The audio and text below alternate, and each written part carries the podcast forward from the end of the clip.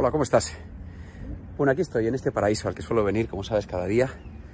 Y bueno, hoy quería compartirlo contigo y reflexionar también sobre, sobre algo que me ha ocurrido esta mañana, bien interesante, en una formación que estoy recibiendo, en el que se nos hablaba sobre los, los cinco sentidos, ¿no?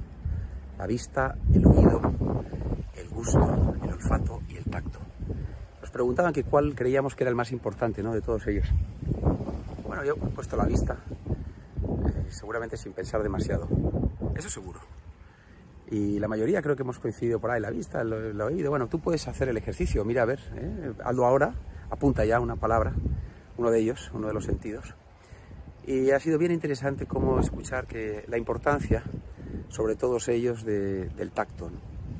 es verdad, seguramente es el tacto lo que nos conecta con el mundo exterior y lo que nos mantiene a salvo precisamente, ¿no?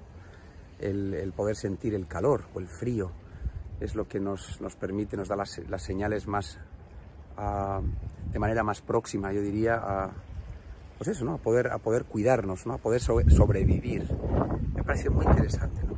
Hemos comentado, hemos hablado sobre la piel, la importancia de la piel, ¿no? como esa, esa parte que es la más extensa del, cuerpo, ¿no? que, que nos vincula con el mundo exterior, con los demás.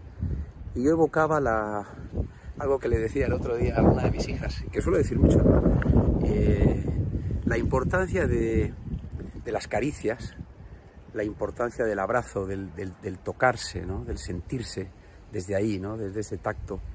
Eh, yo hablo mucho de la importancia de acariciar con las palabras, utilizo desde esa idea de lo que supone el acariciar, ¿no? el, sentir, ¿no? el, acariciar otra piel, el tocar otra piel, el eso comporta siempre un, sentimiento muy particular, muy único y muy seguramente inexplicable.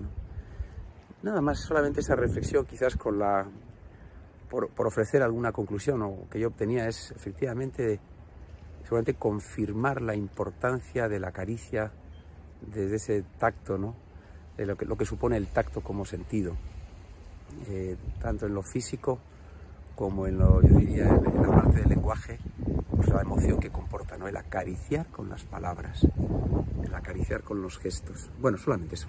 Y aquí, ¿eh? mostrándote este lugar paradisiaco tan precioso que tengo todos los días.